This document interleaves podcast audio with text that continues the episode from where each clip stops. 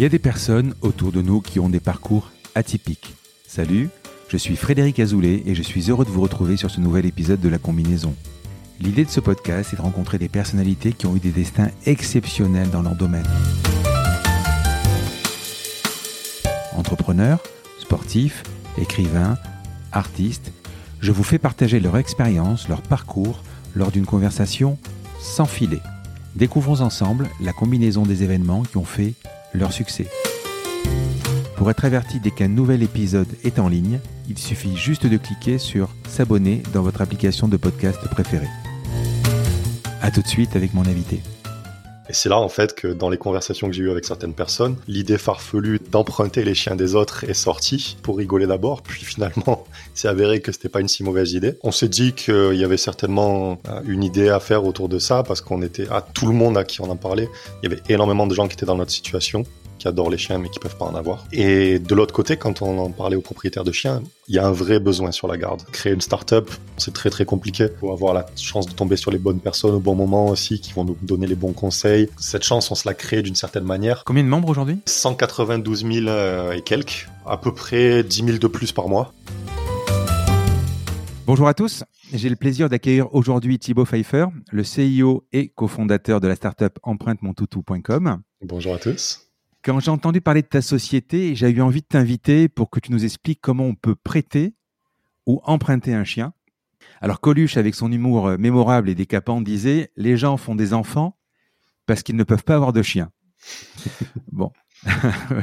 Je ne sais pas si empruntemontoutou.com comble un manque ou a créé un besoin.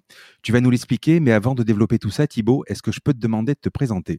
Oui, donc je m'appelle Thibaut Pfeffer, j'ai 35 ans, euh, je suis né à Nîmes, j'ai grandi à Nîmes, j'ai fait mes études à Montpellier, puis j'ai travaillé à Londres pendant une dizaine d'années. Et enfin, je suis revenu en France, où j'habite maintenant à Toulouse, et, où j'ai lancé il y a trois ans Empreinte Mon Toutou. Des études de quoi?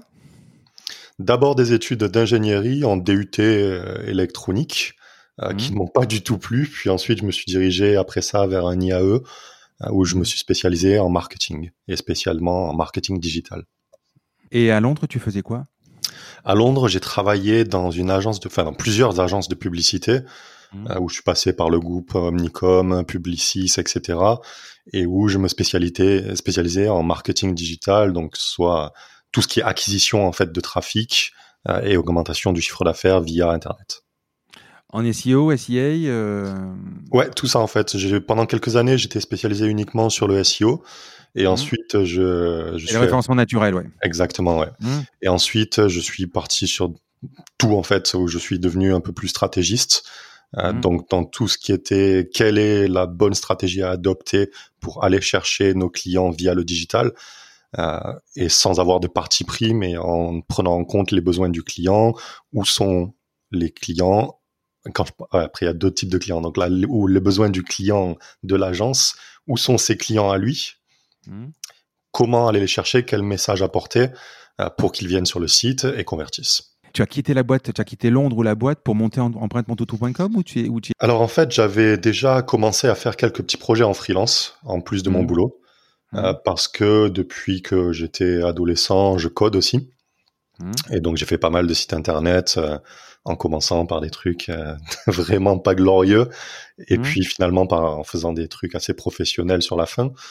Et finalement, j'ai commencé à travailler sur Empreinte Mon Tout avant de quitter mon job à Londres mmh. euh, pendant à peu près trois mois. Et puis au bout de trois mois, j'ai vu que ça allait pas le faire si je quittais pas mon job et qu'il fallait vraiment que je me lance à fond dessus. Donc j'en ai parlé à mon à mon boss euh, londonien qui lui m'a encouragé à le faire à fond parce que de toute façon dans, dans l'esprit anglo-saxon, entreprendre c'est une excellente chose. Euh, et du coup, j'ai posé ma démission. J'avais une période de trois mois où il fallait que, je continue de travailler, pendant laquelle je travaillais en parallèle sur Empreinte Mon Toutou toujours. Donc, j'y passais le plus clair de mes soirées, de mes matinées. Euh, et ensuite, je, bah, j'ai quitté Londres en fait. Juste après cette période de trois mois, euh, j'ai décidé de revenir en France pour pouvoir lancer cette entreprise parce que je me sentais plus de le faire en France en fait. Comment t'as financé euh, la vie? Tu avais de l'argent de côté Tu avais euh, bah pendant, j'étais pas très économe jusqu'à ce que je décide de lancer cette entreprise en fait. Mmh. Et pendant les six mois où j'ai commencé à travailler dessus, puis j'ai posé ma démission, puis j'ai continué à travailler dessus tout en travaillant toujours chez, chez Omnicom, j'ai économisé. Et comme j'avais la chance d'avoir un salaire assez décent à Londres, j'ai pu économiser à peu près 15 000 euros, ce qui m'a permis en fait de commencer l'entreprise assez sereinement et d'avoir un budget qui permette de lancer le premier site. Euh, tu voulais être entrepreneur depuis tout petit? C'était ta vocation? Ouais, alors je sais pas depuis quand exactement, mais depuis que, que je suis adulte en tout cas, c'est sûr. Euh, j'ai toujours eu envie de, de faire mon projet, euh, d'entreprendre, de créer une entreprise. Mon père était comme ça aussi. Lui, il est artisan, il a créé sa petite entreprise depuis, bah, depuis presque 30 ans, je pense, maintenant. Dans quel secteur? Il fait de l'encadrement d'art. Ah oui. Donc, il travaille pour des musées, euh, des, particuliers, euh, sur des très belles œuvres euh, toute la journée. Il fait des superbes encadrements autour de ça. Mmh. et est très réputé dans ce domaine. Et en fait, c'est, bah, c'était un petit peu un modèle aussi par rapport à ça, parce que ça, ça donne la confiance que c'est possible, je pense. Ouais. Mais surtout après, en, ayant fait un passage à Londres, tu vois quand même euh, du business, du pognon. Ah oui, bah oui. Et puis c'est, enfin la mentalité anglo-saxonne, c'est hyper motivant. Ils sont à fond dans le travail. Ils aiment s'amuser également, bien entendu aussi. Mais surtout, ils sont très, ils gardent la tête très froide vis-à-vis -vis de tout ça. Et ils ont beaucoup de recul. Et c'est ce que j'aime bien. Et surtout, ils sont très pragmatiques. Et je pense que ça m'aide beaucoup, ça, d'avoir été influencé. Parce que du coup, j'ai tout le temps un œil sur, euh, sur les chiffres, sur... En fait, j'arrive assez facilement maintenant à me détacher émotionnellement. Ce qui n'était pas le cas quand j'ai démarré, bien sûr, parce que c'était hyper compliqué au début.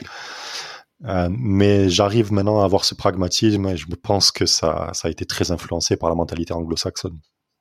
Allez, on va parler des débuts. Thibaut, tu peux m'expliquer comment l'idée t'est venue? Parce que l'idée, alors à chaque fois que j'ai parlé de ce concept-là et du nom de la société, en disant je vais interviewer Thibaut d'empruntemontoto.com, ben, les gens comprennent ce que c'est, mais ils n'imaginent pas qu'on puisse faire ce genre de, de start-up ou de concept.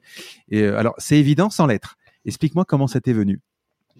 En fait, c'est hyper simple. Moi, comme beaucoup d'autres personnes sur cette planète, euh, j'adore les chiens. J'en ai eu quand j'étais gamin. J'ai toujours été entouré de chiens, en fait. Mais quand j'ai été adulte, que j'ai commencé à travailler dans une grande ville, on n'a pas le temps d'avoir un chien.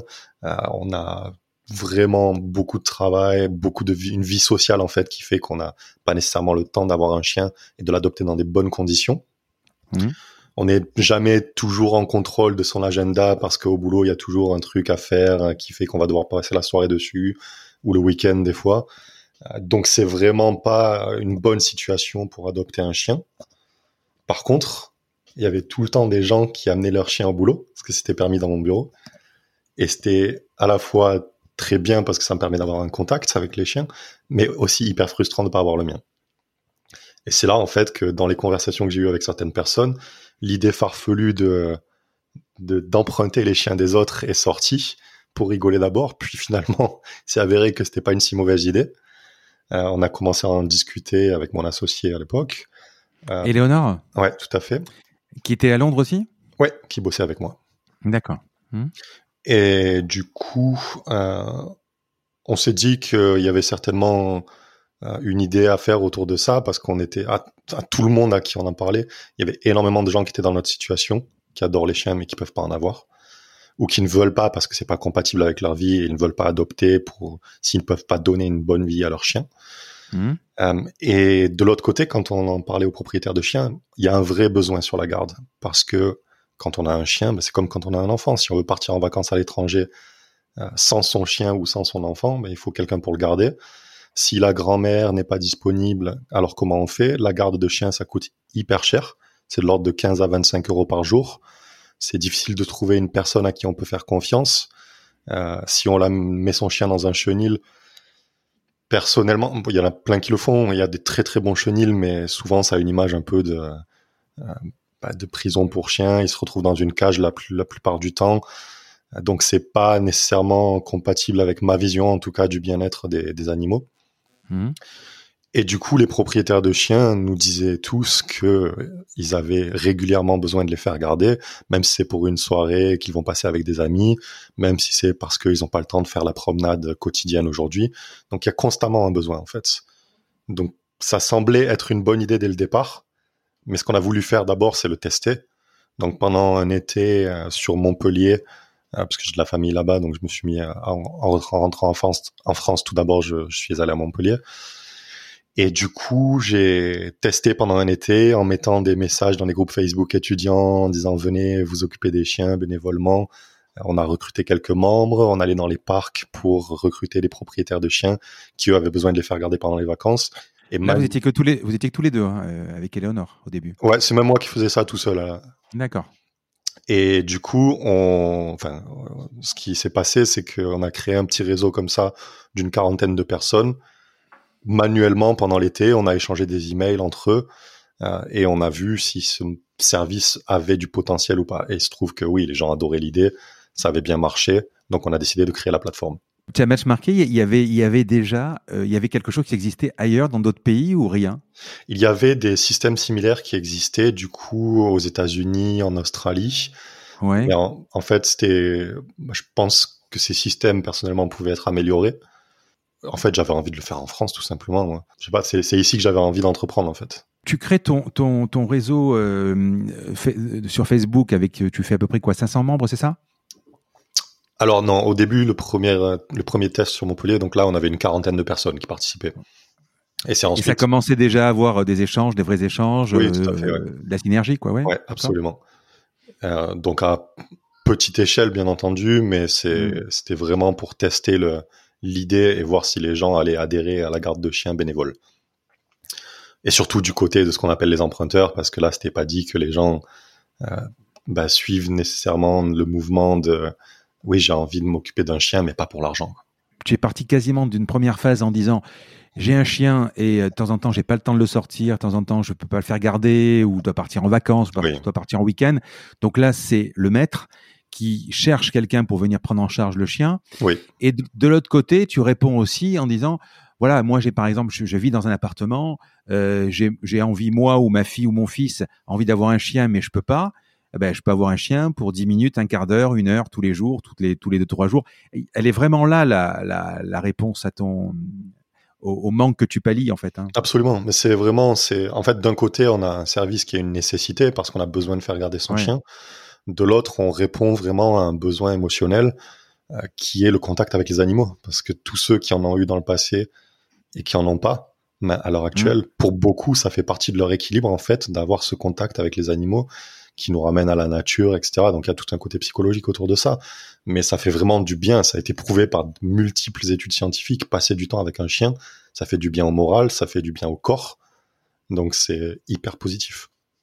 Comment ça se passe après? Donc tu as tu, tu, tu fais ton POC finalement presque à, à Montpellier.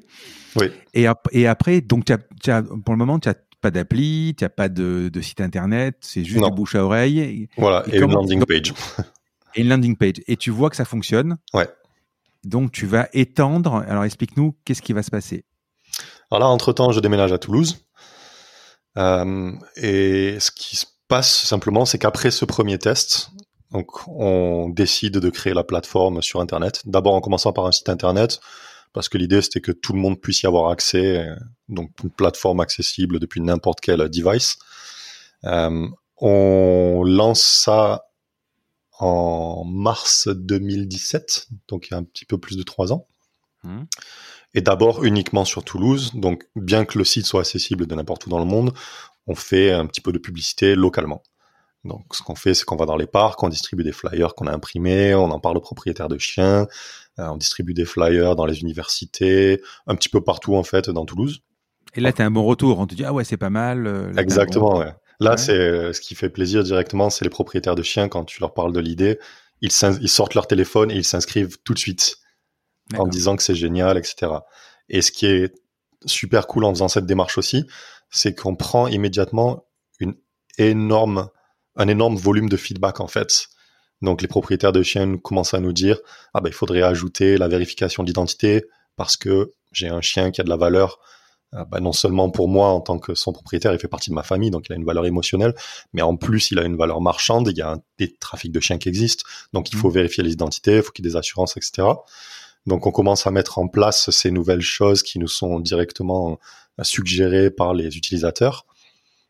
Et on continue comme ça pendant deux à trois mois, je sais plus exactement, de prendre du feedback, de faire tout le marketing en fait face à face presque et via Facebook dans des groupes où pareil on prend beaucoup de feedback aussi. Ce qui nous permet. Là, il y a quand même, il y a quand même du, du euh, de emprunter emprunteur. Il y a déjà, ça déjà, ça fonctionne déjà. Oui, tout à fait. À ce point-là, on a à peu près gratuit. Il y a pas, il y a pas, il y a pas, pour le moment, il n'y a pas de paiement. Il y a juste. Euh, non, non, non. Non, en fait, ce qu'on voulait, c'est d'abord créer un réseau euh, avant de faire payer parce qu'on pensait pas avoir la, la, présomption de faire payer quand il n'y avait pas encore de réseau concrètement.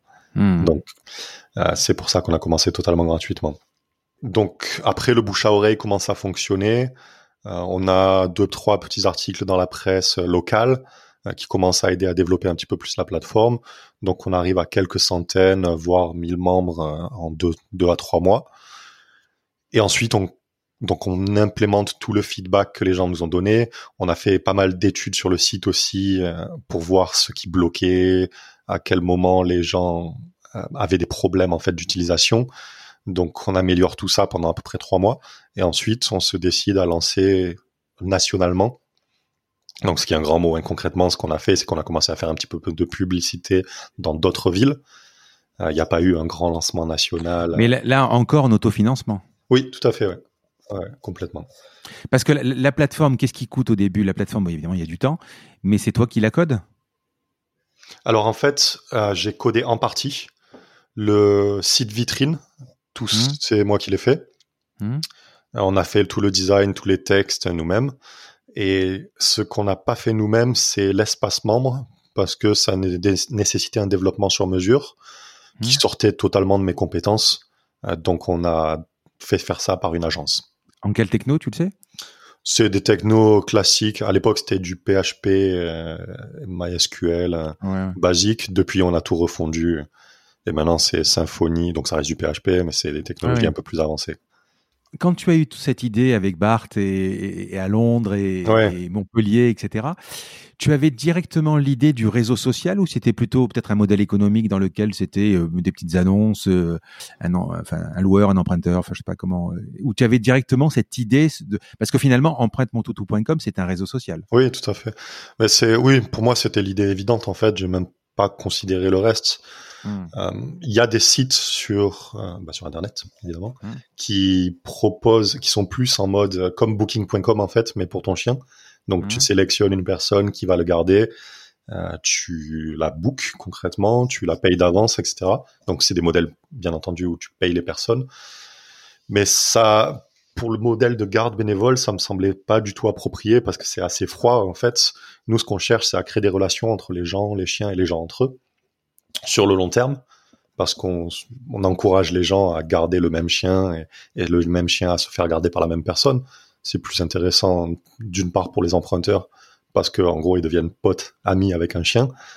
Et pour le chien, c'est plus intéressant aussi parce que du coup, il connaît cette personne, il se sent à l'aise, etc. Et donc, ce modèle de, à la booking.com ou Airbnb ne me paraissait pas du tout approprié pour ce genre de site et ce genre de relation qu'on essayait de créer. Donc pour moi, l'évidence, c'était réseau social. C'est très compliqué. Alors, on, en a parlé juste avant de commencer. Effectivement, en Facebook, au tout début, les premiers jours, c'est facile comme, comme, comme application. Euh, c'est juste un catalogue, des photos, etc. Mais aujourd'hui, c'est devenu. Euh, enfin, bon, d'abord, c'est 45 000 euh, employés. Oui, bien sûr. C'est très compliqué. Et là, aujourd'hui, quand on se balade sur ton application, alors parce que moi j'ai téléchargé, alors je me suis inscrit, j'ai téléchargé l'application iPhone. Alors d'abord félicitations sur le site. Bon, je mettrai tous les liens, mais bon, c'est évident, c'est empruntemontoutou.com, y compris sur l'App Store. Euh, c'est très bien fait parce qu'il y a plein de critères. Mais au tout mhm. début, c'était quoi? C'était la localisation. Euh, au niveau, c'est compliqué de monter un réseau social dans le sens où il faut quand même pour pouvoir faire de la pub et engager les gens à s'abonner tu te mords un peu la queue, c'est-à-dire qu'il faut que tu aies euh, euh, des emprunteurs, euh, des, des, alors comment tu appelles ça, emprunteurs et propriétaires de chiens, des propriétaires, voilà. il faut que tu aies les deux et donc au début forcément ton outil c'est de pas faire payer parce que il faut que tu engranges. Je te dis ça parce que moi à l'époque j'ai eu un journal d'annonces immobilières et mmh c'était aussi compliqué. Il fallait que les gens viennent sur le site mais qu'il y ait suffisamment d'annonces. Oui. Et pour pouvoir avoir des annonces, il fallait qu'il y ait quand même euh, des agences, etc. Mais nous, on a eu la facilité que toi, certainement, tu n'as pas eu. Nous, on arrivait, par exemple, à acheter des fichiers d'annonces chez solojeu.com par des API et directement, on, on, balançait 100 000 annonces et ça fonctionnait. Toi, il a déjà tout créé de A à Z. Oui, absolument. Il n'y a pas de fichier de, de bénévoles pour la garde qui existe. Mais en fait, on a, ça n'a pas été si difficile que ça, je pense, parce que, euh, venant, tu vois, du monde du marketing, on s'est beaucoup creusé la tête sur comment faire passer le message. Et donc, le nom empreinte mon toutou, c'est pas innocent, hein, ça s'adresse directement aux bénévoles. Et ça s'adresse à ceux qui, euh, bah, qui, à qui avoir un chien manque, euh, parce qu'on savait que trouver des propriétaires de chiens qui ont besoin de faire garder leur chien, ce serait pas une grande difficulté parce que mmh. tu as du volume de recherche sur Google, euh, garde de chiens, etc. c'est un besoin récurrent pour les propriétaires de chiens, enfin pour une tranche de la population des propriétaires de chiens en tout cas. Alors que trouver des bénévoles, ça, y a, ça n'existe pas en France en fait. C'est nous qui avons introduit cette idée-là de faire de la garde bénévole euh, sur un site à grande échelle. Mais qu'est-ce que tu appelles bénévole? Parce que tu fais payer quand même. On, va le voir tout à l'heure, mais le premium, par exemple, c'est quoi? C'est un service supplémentaire? Tu es obligé de payer, au fait ou euh? En fait, ça se passe en deux étapes. La première, c'est de s'inscrire totalement gratuitement, euh, ce qui permet de créer le profil, de voir les profils des gens ou des toutous qui sont inscrits autour de chez toi. Mmh. Donc déjà, ça permet d'évaluer bah, s'il y a un chien qui te plaît ou des emprunteurs en qui tu aurais confiance. Et ensuite, pour rentrer en relation, effectivement, il faut payer. Il faut payer parce que non seulement on a bah, une équipe qui travaille sur le projet, mais en plus, dans ce qu'on a voulu faire, c'est introduire un maximum de sécurité. Parce qu'on confie un être vivant, et souvent qu'on considère comme un membre de la famille. On va le voir, il y a plein de garanties. Ouais. ouais, exactement. Donc on a introduit beaucoup de garanties, des assurances, des vérifications, etc. Et tout ça est compris dans l'abonnement, en fait. Et, au début, je reviens donc, tu, tu lances, donc tu es sur Toulouse, tu vas lancer tes, grandes villes, il y a à peu près quoi, une dizaine de grandes villes. Tu fais de la pub, mais tu fais pas de la pub euh, nationale dans un, dans un, dans, à la radio ou à la télé. Non. Tu es obligé d'aller, cibler par, euh, comment tu fais pour faire de la pub dans d'autres villes? Bah, au euh, début, en fait, ce qu'on fait, c'est qu'on prend les dix plus grandes villes de France. Mmh. on, on, les teste de manière sans, sans dépenser de budget, c'est-à-dire on va mettre des messages dans des groupes Facebook, Troc Toulouse, Troc Paris, etc., qui ont quelques dizaines de milliers de membres. Il y a plein de groupes aussi dédiés aux animaux, mais sur un département particulier. Euh, donc, mhm. il y a plein de, méthodes comme ça qui nous permettent de laisser des messages, de présenter la plateforme via Facebook dans des groupes. Et c'est là qu'on voit un petit peu où est-ce que ça accroche le mieux mhm. pour ensuite décider dans quelle ville on va, on va dépenser notre maigre budget de l'époque. Euh, et ensuite, une fois qu'on a vu, par exemple, que à Paris ça marche super bien, à Lyon aussi, un petit peu moins à Marseille, c'est là qu'on commence à dépenser les quelques centaines d'euros qu'on a à dépenser en budget euh, sur la publicité, Facebook, Google, etc. Si tu devais résumer à peu près euh, ta mise de départ ou ce que ça a coûté les six premiers mois, c'est quelques milliers d'euros, c'est plus que ça? Pour le site internet, il a fallu compter à peu près 10 000 euros. Mmh.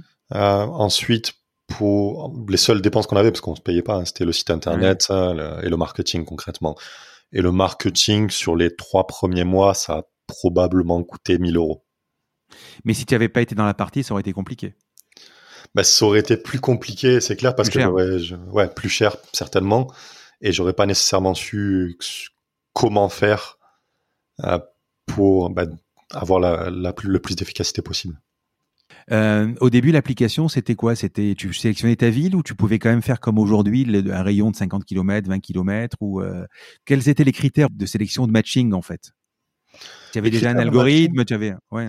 Non, non, on n'avait pas d'algorithme à l'époque. C'était vraiment voici la liste des inscrits. Vous pouvez les trier par les plus proches ou les plus récents. Point. D'accord. Et du coup, on avait quand même les, les critères de recherche hein, qui étaient bah, par exemple la distance maximale. Est-ce que ce, il faut un chien qui est gentil avec les enfants si j'ai des enfants, euh, qui s'entend bien avec les chats si j'ai un chat. Euh, donc il y avait quelques critères de base comme ça, mais on n'avait pas du tout fait d'algorithme ou de ou de ranking spécifique spécifique des membres en fait. on n'avait pas d'application non plus, c'était que le site internet. Donc c'était très basique, mais finalement il n'y a pas, si tu veux, on avait tapé assez juste au niveau des critères parce qu'on n'a pas ajouté beaucoup de critères depuis. Par contre, ce qu'on fait maintenant, c'est qu'on a un algorithme qui va non seulement détecter quels sont les gens les plus proches, mais aussi quels sont les plus appropriés en fonction de ce que toi tu as entré dans ton profil, parce que tu entres déjà tes critères. aussi quels sont ceux qui répondent le plus aux messages, qui sont le plus actifs sur le site, etc. Et donc on a, je sais pas, à peu près une vingtaine de critères comme ça qui nous permettent d'ajuster en, en, live l'algorithme qui permet de remonter les bonnes personnes. Là, je suis sur ton application, effectivement. Donc, quand on regarde euh, pour les critères de recherche, tu as par exemple la taille, petit, moyen. Alors, c'est rigolo parce que tu mets moyen type Snoopy, grand Lassie, euh, géant Beethoven. Alors, je trouve ça franchement sympa. Les types de câlins, euh, le temps d'une promenade, des grosses séances de câlins, euh, les, les, les week-ends, les vacances. La dispo, c'est-à-dire le soir, le week-end euh, ou, ou dans, pendant la semaine et j'ai trouvé ça genre, sympa aussi. Alors gentil avec les enfants, gentil avec les autres chiens, gentil avec les chats, hypoallergénique, stérilisé. Euh, euh, voilà, donc c'est vraiment, euh, tu as donc tu as un, deux, trois, quatre, cinq critères à peu près. Oui. Tu en as levé, tu en as rajouté. Euh, c'est venu. Donc là, là, on est vraiment dans l'algorithme par contre. Oui, alors on en a rajouté. Euh, par exemple, euh, hypoallergène, au début on l'avait pas, mais c'est des gens qui nous l'ont demandé parce qu'il y a certaines personnes qui sont allergiques aux chiens mais il y a certains chiens qui ne déclenchent pas ces allergies en fonction du type de poil qu'ils ont. On a on n'en a pas enlevé parce qu'au début on avait vraiment les critères basiques mais, mais principaux. Et en fait, ce qui s'est passé par contre, c'est qu'on a commencé à utiliser ces critères effectivement dans l'algorithme, comme tu le dis. Et on a non seulement ces critères-là, mais en plus, donc ça c'est des critères que tu peux utiliser toi en tant qu'utilisateur euh, pour éliminer en gros tous les chiens qui ne correspondent pas à ce que tu recherches. Et inversement, quand mhm. tu es un propriétaire de chien, tu as des critères aussi pour la sélection des emprunteurs.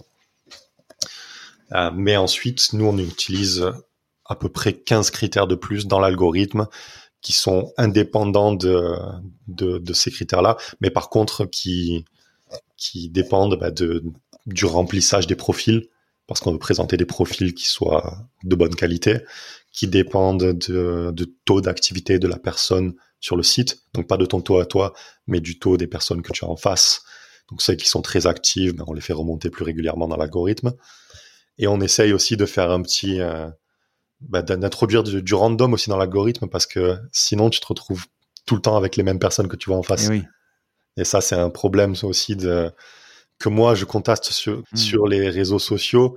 Tu te retrouves facilement dans une bulle en fait, où tu revois tout le temps le même contenu, ou le type de contenu qui te plaît à toi.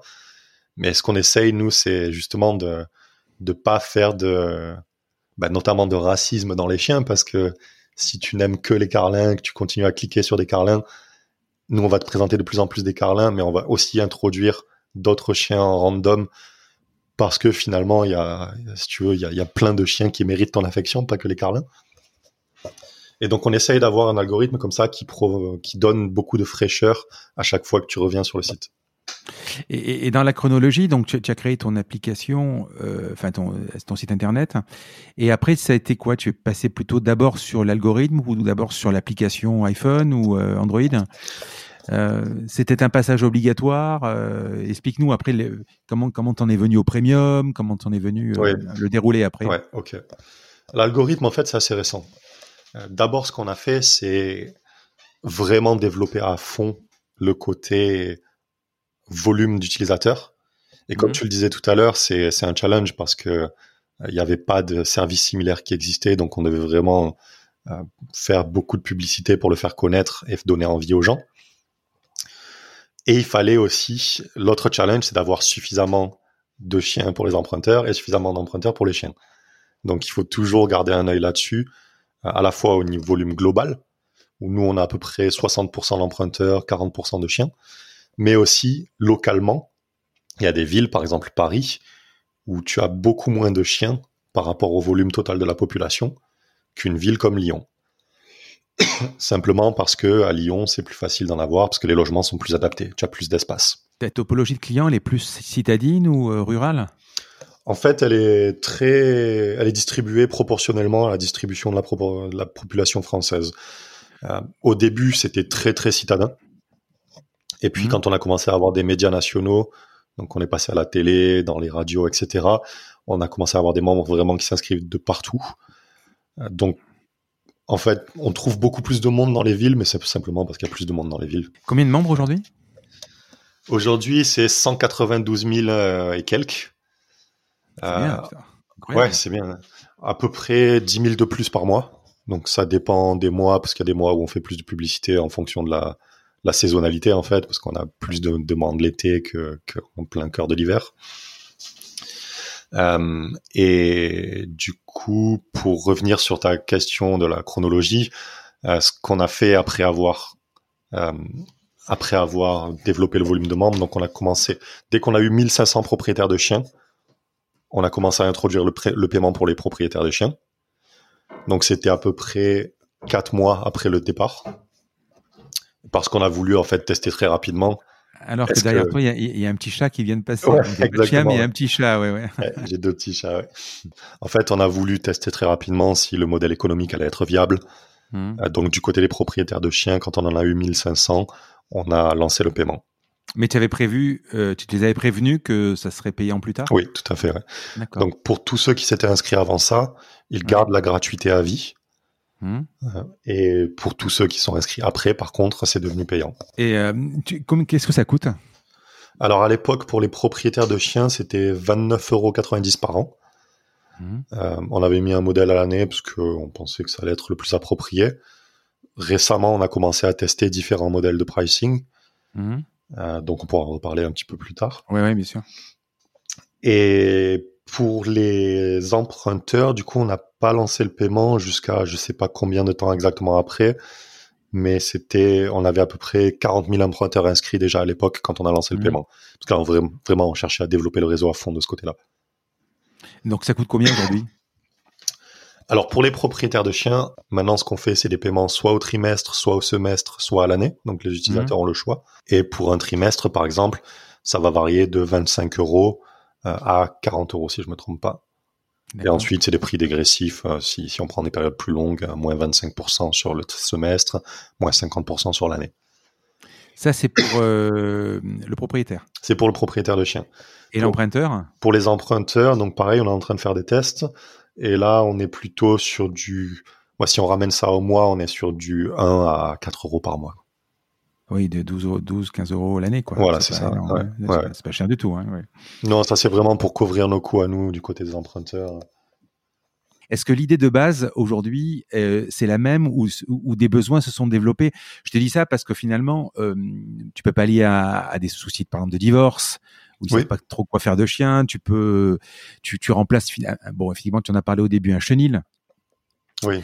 Mais euh, est-ce que, est-ce que d'autres applications se sont greffées auxquelles tu n'avais pas pensé? Oui, absolument.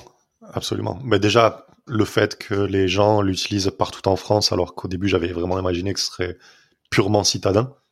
Mmh.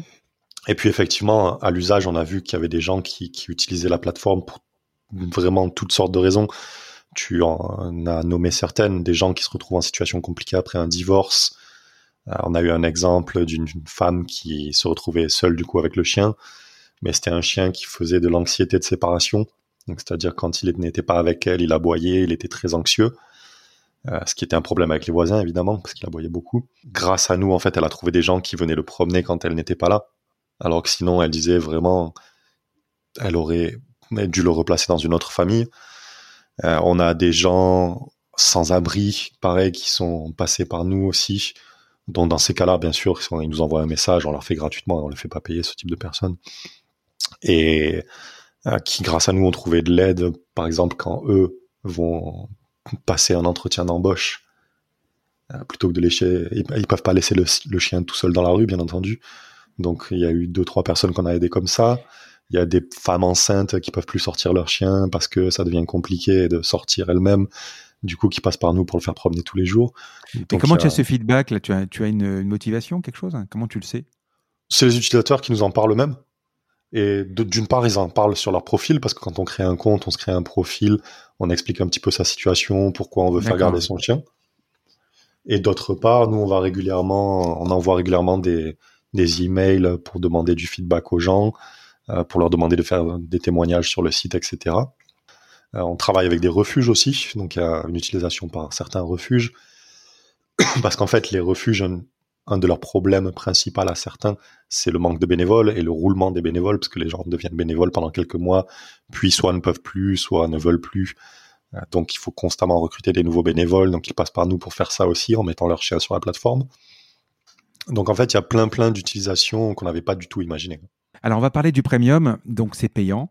Euh, le non payant, c'est la consultation. Le premium, donc c'est évidemment c'est le business du site et c'est euh, le business model même et ça, ça vous permet de vous développer.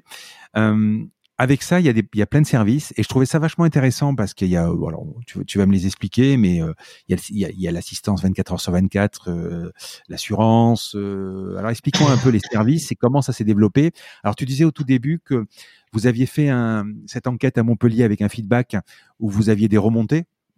Je pense qu'on a dû vous dire au début, ouais, moi je veux bien filer mon chien ou prêter mon chien, mais euh, je vais avoir une garantie qui va pas se barrer avec. S'il tombe malade, si oui. il y a quoi. Et d'un autre côté, tu, peux te dire aussi, si le chien va quelque part, s'il mord une petite fille, euh, comment ça se passe? Explique-moi qu'est-ce que tu as mis en place? Et si ça a évolué euh, également. Dès le départ, pour nous, c'était une évidence qu'il fallait mettre des mesures de sécurité en place, en fait. Euh, non seulement parce que nous, en tant que bah, amoureux des animaux et anciens propriétaires de chiens, etc., on savait nous-mêmes qu'on confierait pas notre chien si on n'avait pas certaines mesures de sécurité et d'autre part parce que ça revenait tout le temps dans le feedback aussi. Donc au départ euh, du, site, on n'avait pas nécessairement les moyens de tout mettre en place, euh, donc on l'avait pas fait. Mais très rapidement, en fait, on a fait tout ce qu'on pouvait pour avoir plein de mesures de sécurité. Ce qui a été compliqué, ça n'a pas été, c'était pas de les imaginer, c'était de les mettre en place et d'avoir l'accord en fait euh, de certaines entreprises pour nous aider à les mettre en place, notamment sur l'assurance, parce qu'on demandait quelque chose d'assez particulier c'est d'assurer les gardes en fait pendant qu'elles sont faites euh, avec les emprunteurs. Et il n'y avait aucun modèle d'assurance qui faisait ça. Donc en fait, il a fallu travailler avec certains assureurs pour qu'ils créent un produit spécifique pour nous. Tu veux dire, tu veux dire assurer si par exemple je j'emprunte un chien et que le chien se fait écraser ou euh si le chien a un souci en fait qui médical, donc, mmh. soit qu'il se casse la patte ou qu'il ait une maladie à ce moment-là, etc. On assure les frais vétérinaires et médicaments. D'accord. Et ça, si tu veux, tu n'avais aucun des grands assureurs qui n'avait un modèle comme ça. Donc, l'assurance vétérinaire, ça existe, mais c'est au cas par cas, ça coûte 30 euros par mois. Donc, c'était absolument pas envisageable pour nous d'avoir une assurance qui nous coûtait 30 euros par chien, même si c'était par an. Oui, parce que là, c'est une flotte, en fait, c'est une flotte. Ouais, exactement. Ouais, ouais. Et du coup, on a travaillé avec euh, certains assureurs qui, pour la plupart, nous ont dit que c'était pas possible. Euh, d'une part parce qu'à l'époque, on n'avait pas vraiment de crédibilité, on avait quelques centaines de membres, puis quelques milliers, donc pour eux, ça valait vraiment pas le coup de s'intéresser à nous. Et d'autre part parce que ce produit n'existait pas, ils n'y voyaient pas d'intérêt pour eux. Euh, et finalement, j'avais la chance d'avoir un ami de mon père qui travaille dans les assurances, qui travaille chez AXA, qui a pu, bah, grâce à lui, avoir un produit qui a été dédié pour nous. Et ça nous a pris tout de même plusieurs mois à avoir ceci. Donc c'était c'était pas un manque de volonté de notre part d'avoir ceci, c'était vraiment que ça prenait beaucoup beaucoup de temps à, à, mettre en place et il nous fallait du temps aussi pour euh, développer notre mmh. crédibilité en fait face aux assureurs. D'accord. Après, tu as l'assurance, euh, tu as quoi? Tu as l'assurance vétérinaire. Euh, si, le, si le chien tombe malade, qu'est-ce qui se passe, par exemple, au, milieu de la garde? Alors, si le chien tombe malade, en tant que euh, personne qui s'occupe du chien, je vais simplement l'amener chez le vétérinaire. Mmh. Je vais régler les frais du vétérinaire et ensuite, nous, on va rembourser ceci. J'ai vu que tu avais également une assurance 24 heures sur 24. Euh, comment tu as mis en place ça aussi? C'est un réseau C'est une hotline C'est comment ça s'est passé? Alors là, oui, effectivement, une hotline vétérinaire aussi, où, qui permet à n'importe quelle heure du jour et de la nuit de répondre à une question euh, si jamais on a un accident pendant une garde. Donc mmh. ça arrivait, hein, si le chien mange quelque chose qu'il ne fallait pas qu'il mange ou qu'il se casse la patte, etc. On peut appeler ce numéro à n'importe quelle heure, on aura un vétérinaire au téléphone. Donc c'est hyper rassurant pour les propriétaires de chiens c'est hyper rassurant pour les bénévoles qui s'en occupent aussi parce qu'ils savent qu'à n'importe quel moment ils peuvent avoir un vétérinaire. Euh, et du coup, c'était très important pour nous de mettre ça en place. Euh, mais au début, on savait juste pas comment faire. Et on a eu la chance de tomber sur cette entreprise qui, qui faisait déjà ça en fait et de pouvoir faire un partenariat avec eux en fait, tu fais tout ça pour rassurer qu'on n'est pas, qu'on se pose pas de questions en se disant voilà, je vais confier mon mon, mon toutou, j'ai pas envie d'avoir un problème, donc tu. C'est pour rassurer le maître, mais ça rassure énormément mm. l'emprunteur aussi. En fait, c'est pas juste pour rassurer, mais c'est vraiment pour pour aussi assurer. J'imagine que les assureurs disent ça aussi. Parce que euh, c'est arrivé plusieurs fois qu'il y ait des problèmes pendant une garde. C'est mmh. quand on a des, des centaines de milliers de membres comme on a, forcément, statistiquement, à un moment, il va se passer quelque chose. Donc ça arrive pas souvent, mais dans toute l'histoire d'empreinte tout, tu vois, ça a dû arriver dix fois qu'un chien ait un accident pendant une garde. Mais à chaque fois, du coup, on a le, la hotline vétérinaire, on a l'assurance derrière qui couvre, donc c'est hyper important pour les membres. Et puis on est dans, moi j'aime beaucoup ce que Airbnb pense vis-à-vis de ça, c'est qu'on est dans l'industrie de la confiance en fait. Et nous encore plus qu'eux, je pense, parce qu'on confie un être vivant, on confie un membre de sa famille. Donc si on n'a pas une confiance totale en la plateforme et les gens qui sont inscrits dessus, on va pas le faire. Mais tu, as des règles? Tu imposes des règles? Oui, Je sais pas moi, tenue en laisse par exemple ou euh, Oui, oui, absolument. Donc tenir en laisse, à moins d'avoir l'autorisation manuscrite du propriétaire du chien. Mhm. Euh, on a d'autres règles de, bonne conduite euh, basiques, hein, de être à l'heure, etc. Et ensuite, c'est vraiment en fait ce qu'on impose aux gens, c'est d'avoir une première rencontre avant de confier le chien ou avant de l'emprunter, au minimum une fois, faire une promenade ensemble, etc. Pour bien discuter en fait que le maître passe toutes les instructions, vis-à-vis de son chien, parce que chaque chien est différent, répond différent à certaines différemment à certaines situations. Euh, et chaque chien aussi a certaines affinités avec certaines personnes et pas avec d'autres. Donc c'est aussi un moyen de voir cette première rencontre si la personne à qui on va confier le chien et le chien s'entendent bien, tout simplement. Et ensuite, c'est vraiment au propriétaire du chien bah, de déterminer si c'est la bonne personne pour son chien et de mettre en place toutes les règles euh, nécessaires. Par exemple, il y en a qui veulent pas que leur chien s'assoie sur le canapé, tout simplement. Mais tu peux pas vérifier tout ça parce que tu pouvais le faire, par exemple, à, à 3000 membres, 5000 membres, 10 000 membres, mais aujourd'hui 200 000 membres, tu peux pas modérer tout ça. Non, non, non, nous on peut pas faire ça. Donc c'est vraiment, on se repose sur les propriétaires de chiens là pour euh, hmm. pour faire la sélection des emprunteurs. En fait, nous on a une première sélection où on va faire la modération des profils, euh, on va faire la, vérification d'identité, comme ça se fait sur Airbnb ou Placard. On peut pas, on peut pas s'inscrire et avoir l'ouverture du compte immédiat. Il faut que ce soit modéré par vous. Il y a une modération effectivement. Alors le compte est immédiatement visible, mais il est modéré dans les minutes qui suivent par notre équipe. Ce qui signifie que vous êtes d'astreinte quasiment, euh, je sais pas, le 1er janvier, euh, le samedi soir à 22h, il y, a un truc qui se passe quoi. Oui, à fait, Mais là, c'est combien vous êtes aujourd'hui? Alors dans l'équipe, on est 10 là en interne, puis on travaille avec quelques freelances. Ouais. Euh, mais on travaille aussi avec des prestataires. Donc pour la modération, on fait en partie nous-mêmes et en partie avec un prestataire qui lui assure pendant que nous on n'est pas au bureau. Euh, alors tu disais tout à l'heure que effectivement il y a des chiens quand même qui coûtent cher, des chiens qui sont rares. Euh, Qu'est-ce qui fait que je puisse pas euh, moi envoyer une fausse un faux passeport ou euh, ou une fausse pièce d'identité parce que là, c'est pas une question de confiance, c'est une question, là, ça peut être compliqué. Oui. Alors, effectivement, ça, on le fait pas nous-mêmes. On travaille avec un prestataire également, qui est aussi basé en mhm. France, ce qui était très important parce que là, on touche à des données hyper sensibles. Euh, donc, nous, on ne voit même pas les données, en fait. C'est, tout passe par une API directement au prestataire.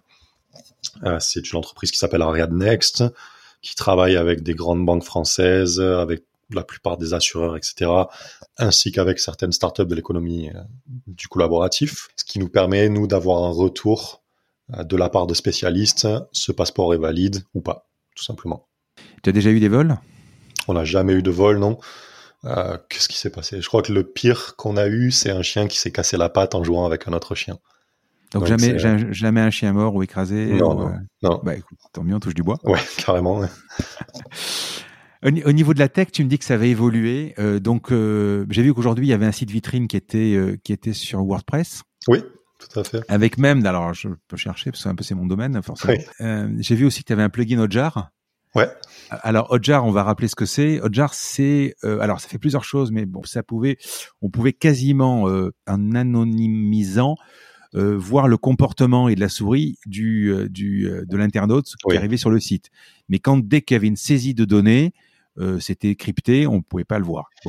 Ça, permet surtout d'avoir des cartes de chaleur. Donc les cartes de chaleur permettent de dire c'est là que c'est le plus cliqué, etc. Tu t'en sers toujours? Alors on se sert d'un autre maintenant. Mmh. Euh, parce qu'en fait, tu on a donc refait notre espace membre où mmh. on a passé tout en donc euh, Symfony pour le back et Vue.js pour le front. Ouais. Et Hotjar, on n'arrivait pas à le faire marcher avec Vue.js en fait. Parce que Vue.js, ça te fait une application qui est, c'est une page unique en fait, où tu précharges tout et ensuite tu charges les modules complémentaires en fonction de ce que les gens demandent. Et Hotjar, on avait, on n'arrivait vraiment pas à le faire marcher avec ça. Donc on est passé sur un autre dont je n'ai plus le nom en tête. Euh, c'est pas moi qui l'utilise au quotidien. Non, SmartLook, on l'a utilisé, oui, mais pour l'application mobile. On, le fait beaucoup au début, on regarde à peu près. Et puis quand tu as une carte de chaleur, euh, en général, elle se duplique de mois en mois, de toute façon. C'est ça. Euh, voilà, Nous, ce qu'on utilise euh, beaucoup, c'est les enregistrements vidéo, en fait, quand on lance une nouvelle feature. Hmm. parce qu'on sait que forcément, il va y avoir un bug ou plusieurs quelque part. Donc, on regarde le comportement des utilisateurs en vidéo. qui bien fait de la B-testing aussi? On fait de la B-testing aussi, oui tout à fait. Et ce qui nous euh, permet d'avoir des meilleures décisions là-dessus. Au niveau de, l'algorithme, tu disais que ça a évolué. Vous, faites, vous, êtes passé au machine learning Non, on n'en est pas là encore. Hmm. Euh, on est en train de mettre en place la base de connaissances nécessaire pour ça.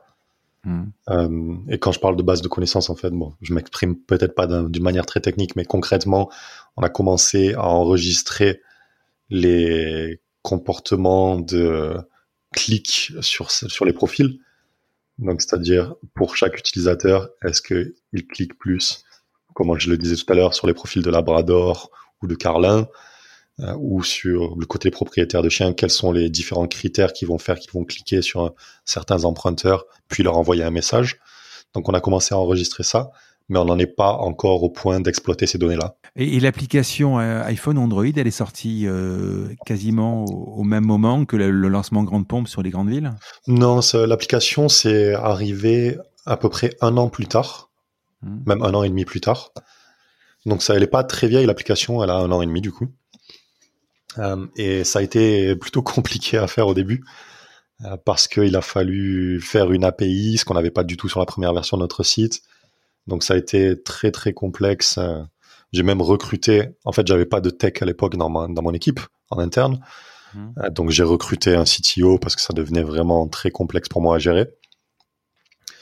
Et, et c'est arrivé ouais, un an et demi après. On a vraiment épuré par rapport au site parce que sur une application, mais bah, tu peux pas avoir un truc très complexe. Et ça a été hyper bénéfique. Je pense qu'on a une bien meilleure utilisation de l'application que du site internet. Quand les gens sont dessus, ils font plus d'actions, ils convertissent plus en abonnés, ils envoient plus de messages, ils mettent plus de coups de cœur, etc. Donc maintenant, on dirige de plus en plus les gens vers l'application plutôt que le site internet. Mais en termes de métriques, vous avez plus de users sur euh, le site ou sur l'appli? On a toujours plus sur le site. Mmh. Mais c'est simplement en fait parce que jusqu'à il y a quelques mois, on faisait très peu de marketing vers l'application. En fait, on inscrivait dashboard les gens sur le site et ensuite, on leur disait, hey, il y a une application, venez la télécharger. Alors que maintenant, de plus en plus, on envoie directement les gens vers l'application. Mais si je veux m'inscrire, euh, je peux m'inscrire directement sur l'application. Oui, bien entendu. Donc, tu es obligé de raquer euh, les 30% ou les 15% Apple, par exemple euh, non, parce que on a un service qui les gens peuvent acheter ailleurs que sur le, store. Il y a hmm. une dérogation pour ces cas-là qui permet de, de passer via la carte bleue plutôt que de via le store. On va parler d'empreinte mon toutou aujourd'hui. Tu m'as dit 10 personnes. Vous faites quoi? Il y a donc il y a toi ton associé. Donc ton associé est la Honor et DA, c'est ça? Oui, c'est ça, ouais. Directrice statistique. Euh, quel, quel profil à peu près de tes collaborateurs? Alors ben, on a un autre designer pour commencer. Hmm. On a trois personnes techniques, donc le CTO et deux développeurs full stack. Donc vous êtes donc aujourd'hui euh, le site Symfony, etc. Il est fait en interne maintenant. Il est fait en interne, absolument. La seule chose qui n'est pas faite en interne à l'heure actuelle, c'est le front de l'application, euh, parce que c'est une compétence qu'on n'avait pas en interne, qui ne nécessite pas une personne à temps plein. Donc on passe par mmh. une agence depuis le début, avec qui on travaille très bien. Euh, donc on continue comme ça pour le moment. Donc on a ces trois personnes techniques en interne, on a un product owner, donc dont la mission est de prendre le feedback client, euh, gérer la roadmap technique, déterminer qu'est-ce qu'il faut qu'on fasse dans l'application et sur le site pour améliorer. Mhm. On a une personne qui s'occupe du marketing, donc en plus de moi qui suis sur cette partie-là aussi. Euh, on a deux personnes qui sont au service client, parce qu'on a énormément d'emails à traiter tous les jours, des coups de téléphone, du chat, etc. Et après, oui, on a commencé à faire du B2B, donc on a une personne sur le B2B aussi. Du B2B Oui. Alors explique. Bien, en fait, on a maintenant une audience qui est hyper ciblée euh, et qui commence à avoir pas mal de volume. Donc, on a été approché par des marques pour faire de la publicité sur le site, euh, pour faire des newsletters, des trucs comme ça. Donc, on commence à développer ce côté-là de l'activité aussi. 192 000 membres. Combien d'emprunteurs et, de maîtres, à peu près? Alors, c'est à peu près 70 000 maîtres et le reste d'emprunteurs, donc à peu près 120 000 emprunteurs. Tu communiques euh, le nombre de premium ou, euh, Non, ça, ça, on le garde pour nous. D'accord. Mais ça progresse bien? Ça progresse très bien, oui. On a un MRR qui est en hausse constante, euh, mis à part en ce moment parce que la crise nous est tombée dessus. Mais on est très fiers des résultats qu'on a. Alors, j'ai reçu une, newsletter. On vous offrait l'abonnement pour, pour en ce moment? Ouais, absolument. Donc, hein? Exactement. Donc là, on est en plein dedans et en fait, on a eu beaucoup, beaucoup de demandes de bénévoles qui nous demandaient ben, comment est-ce qu'on peut aider les propriétaires de chiens qui sont en difficulté? Donc, personnes fragiles, par exemple, qui veulent pas sortir leur chien pour pas s'exposer au, virus. Euh, les soignants ou tous les autres mobilisés qui ont, ont des, des, agendas qui sont complètement chamboulés, euh, qui ont besoin de gens pour faire garder leur chien. Donc on a ouvert la plateforme totalement gratuitement pour ces personnes-là, pour les bénévoles, euh, ce qui permet en fait à tous en ce moment d'aider ou de recevoir de l'aide.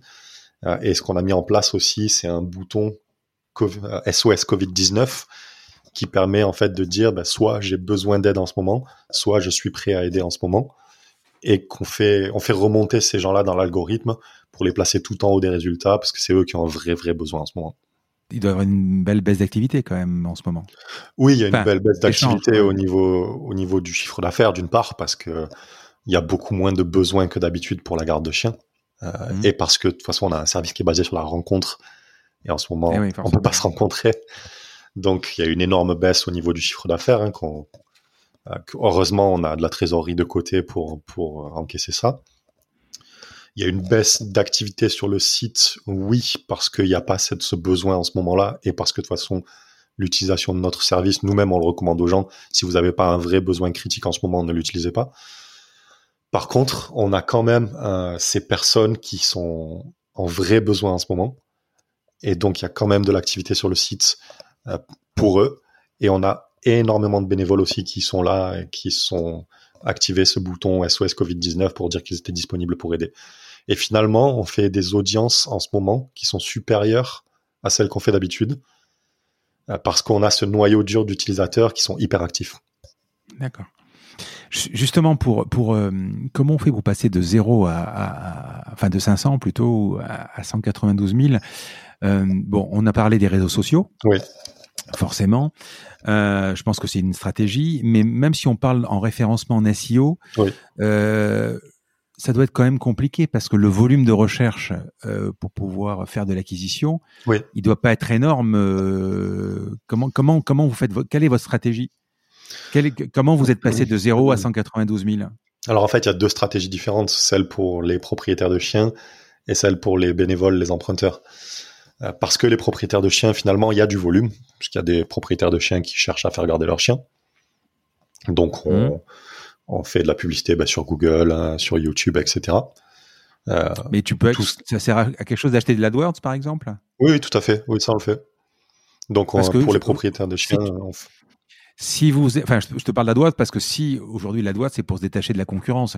Si moi je tape euh, comment, euh, par exemple, euh, alors effectivement faire garder son chien, je comprends très bien que le, la requête soit soit tapée et ressorte des volumes, ça c'est sûr. Maintenant, hum, avoir la démarche de dire je vais emprunter un chien, je, là, il n'y a pas de recherche. voilà, il n'y a pas de recherche. Donc là, tu fais pas d'AdWords, par exemple. C'est C'est parce que tu dois sortir premier de toute façon. Ouais, absolument. Donc hmm. sur les, pour aller en fait chercher les propriétaires de chiens, c'est AdWords, c'est le référencement naturel, euh, c'est bien sûr la publicité en dehors de ça aussi, mais les canaux les plus chauds entre guillemets, c'est ces deux-là. Ensuite, pour les emprunteurs, là, on est plutôt sur de la publicité Insta, Facebook, euh, le bouche à oreille, les relations presse qui nous servent aussi bien entendu pour les propriétaires de chiens. On a beaucoup de chance parce qu'on a vraiment beaucoup de témoignages de gens qu'on peut faire passer dans les médias. Donc les médias s'intéressent à nous parce que c'est un sujet qui est, bah, d'une part, qui est hyper intéressant à discuter dans les médias, et d'autre part, il y a vraiment matière à en discuter. Euh, donc c'est surtout ça notre stratégie en fait, c'est aller chercher les propriétaires de chiens via les canaux sur lesquels ils recherchent déjà à faire garder mmh. leurs chiens. Et pour les emprunteurs, c'est de l'évangélisation via Facebook, euh, via les, les Instagrammeurs, via, via bah, tous les canaux de publicité classiques en fait. Ok. Euh, quel est ton churn euh, tu, as, tu, as, tu, as, tu as un taux de fidélisation de clients qui revient d'année en année? Enfin, alors, tu as trois ans, mais tu perds des clients? Alors, ça, je ne vais pas donner les données exactes parce que c'est confidentiel. Mais oui, il y a des clients qui, quittent la plateforme à la fin de leur mmh. abonnement. La grande, très très grande majorité reste sur la plateforme parce qu'ils continuent d'avoir le besoin du côté des propriétaires de chiens si en tant qu'emprunteur, par exemple, on s'occupe déjà d'un chien, euh, mais qu'on veut continuer à avoir accès aux avantages de l'assurance, de l'assistance vétérinaire, etc., bah, il faut continuer à être un membre premium. Donc, on les fidélise via cette manière aussi. Donc, on a, on a du churn, évidemment, comme toutes les entreprises, euh, mais il, est, il reste gérable pour nous. Alors, j'ai vu que, euh, encore, il y a votre numéro de téléphone sur le site. Oui. à un moment, tu vas peut-être pas y arriver, quoi. Ouais, pour le moment, on y arrive. Toutes les grandes startups, à un moment, au fur et à mesure, elles enlèvent leur numéro, quoi. En fait, on est sur un domaine un peu particulier parce que c'est encore une fois vis-à-vis de la confiance. Les animaux de compagnie, il faut rassurer. Et on a plein de gens qui n'ont pas besoin de nous appeler pour être rassurés. Hmm. Mais on a, c'est un besoin aussi, la garde de chiens, qui touche toutes les tranches de population. Donc on a fréquemment des personnes un petit peu plus âgées qui, elles, n'ont pas nécessairement confiance dans tous les sites internet, etc et qui ont besoin d'être assurés au téléphone. Donc hmm. pour nous, c'est hyper important de laisser ce numéro et de pouvoir être appelé. Et on a entre 10 et 30 appels par jour à peu près. Donc ça reste gérable. Et euh, vous êtes euh, en France Vous êtes dans d'autres dans d'autres pays? Euh, Pour l'instant, on est officiellement uniquement en France. Hmm. on a des membres qui sont inscrits plusieurs centaines, voire peut-être milliers maintenant en Belgique, en Suisse, dans les parties francophones parce qu'en fait, ils nous voient dans les médias français quand on passe dans les médias. Mmh. Et puis, il y a le bouche à oreille qui marche aussi. Mais on n'a pas fait les démarches pour être dans ces pays de manière plus active par la publicité, etc. Je vais te poser deux questions. Ensuite, on va parler de la levée de fonds. Alors, juste un truc qui m'a qui m'a intrigué. Euh, il y a cette notion euh, emprunteur euh, et, et, euh, et, maître. Mmh. Vous avez alors moi j'ai beaucoup aimé ton site. J'invite tout le monde à y aller empruntemontoutou.com. Il est bien fait, il est clair. Même la revue de presse que, que m'avait envoyé Camille, c'est super friendly, c'est super sympa. Et j'ai trouvé que bah, le, si je peux me permettre, hein, la notion emprunteur et maître, bah, ça pas. Vous n'avez pas trouvé un mot plus sympa pour pour définir bah, ces, ces, ces, deux typologies de, de, de, de membres?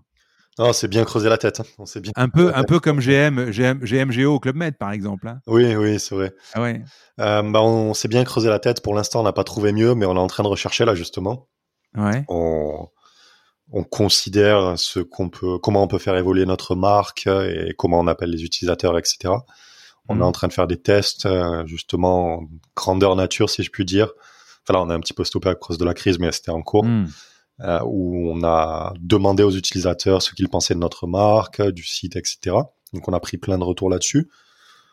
La plupart des gens nous disent euh, ne changez rien, la marque est super, etc. Ah, la marque est cool, ouais. Et puis elle, est parlante, le, nom en lui-même est parlant, mais c'est surtout parlant aux emprunteurs en fait. Euh, pour les propriétaires de chiens, parfois c'est c'est pas qu'ils comprennent pas, peut-être c'est qu'on explique pas très bien, donc faut voir comment on peut faire évoluer notre message. Mais il y en a certains qui nous disent ben, pourquoi je prêterais mon chien? Donc ils ne comprennent pas que c'est un service pour eux en fait, pour faire promener, pour faire garder leur chien. Ils pensent bah, que c'est qu'ils pas de problème de garde, c'est sûr, oui. Ouais, voilà, exactement. Donc il y a, ça d'une part. Il y a le fait que certaines personnes nous disent que ça ramène les chiens à des objets empruntés, etc. Je suis pas d'accord avec ça, mais il y a des gens qui ont des opinions différentes. Donc, on est en train de tester d'autres euh, marques. On a pris, on a fait un sondage aussi euh, auprès de nos utilisateurs en leur présentant divers noms possibles et en prenant leur feedback là-dessus, il y a quatre noms qui se sont dégagés qu'on commence maintenant en fait à tester via des landing pages et un peu de publicité sur Facebook pour mhm. voir ce qui marche le mieux, pour de manière empirique, hein, pas juste en théorie. Et ensuite, ce qu'on va faire, c'est que soit on va avoir une marque différente dédiée aux propriétaires de chiens, qui a un message qui soit uniquement pour eux, parce que c'est un autre challenge en fait quand on a deux audiences très différentes comme ça, quand on fait de la publicité, il faut réussir à parler aux deux. Eh c'est compliqué. Donc il y a certaines entreprises qui ont pris la stratégie d'avoir deux sites ou au moins deux points d'entrée différents avec deux messages très différents. Et c'est peut-être ce vers quoi on va se diriger en, en créant une seconde marque qui parlera plus aux propriétaires de chiens, qui expliquera mieux à leur point de vue. Quel est le genre de marque auquel vous pensez en ce moment? Bien là, on a seconde niche, dog family, euh, des trucs comme ça qui sont vraiment plus orientés garde en fait. Alors, je vais te poser une question, mais elle est presque évidente, mais il faut que je te la pose. Euh, empruntemontotou.com, est-ce que ça pourrait être dupliqué à d'autres animaux? Euh, Je crois pas, mais est-ce que tu as déjà pensé à ça? Bah, Figure-toi qu'on a tous les jours des gens qui nous posent la question quand est-ce que vous vous occupez des chats?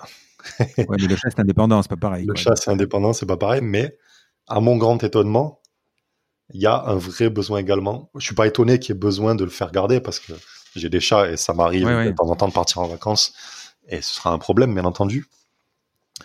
Euh, mais c'est là où j'ai été étonné, c'est qu'il y ait des gens qui aient envie euh, d'aller caresser des chats, d'aller s'en occuper dans, dans, le domicile des gens qui, qui, partent en vacances. Euh, et en fait, on a beaucoup de demandes pour ça aussi. Donc, je pense que c'est pas un problème qui est aussi récurrent que pour le chien, parce que le chien c'est beaucoup plus fréquent qu'on ait à le faire garder. Mais c'est un problème qui existe aussi. Euh, et auquel on va certainement s'attaquer également.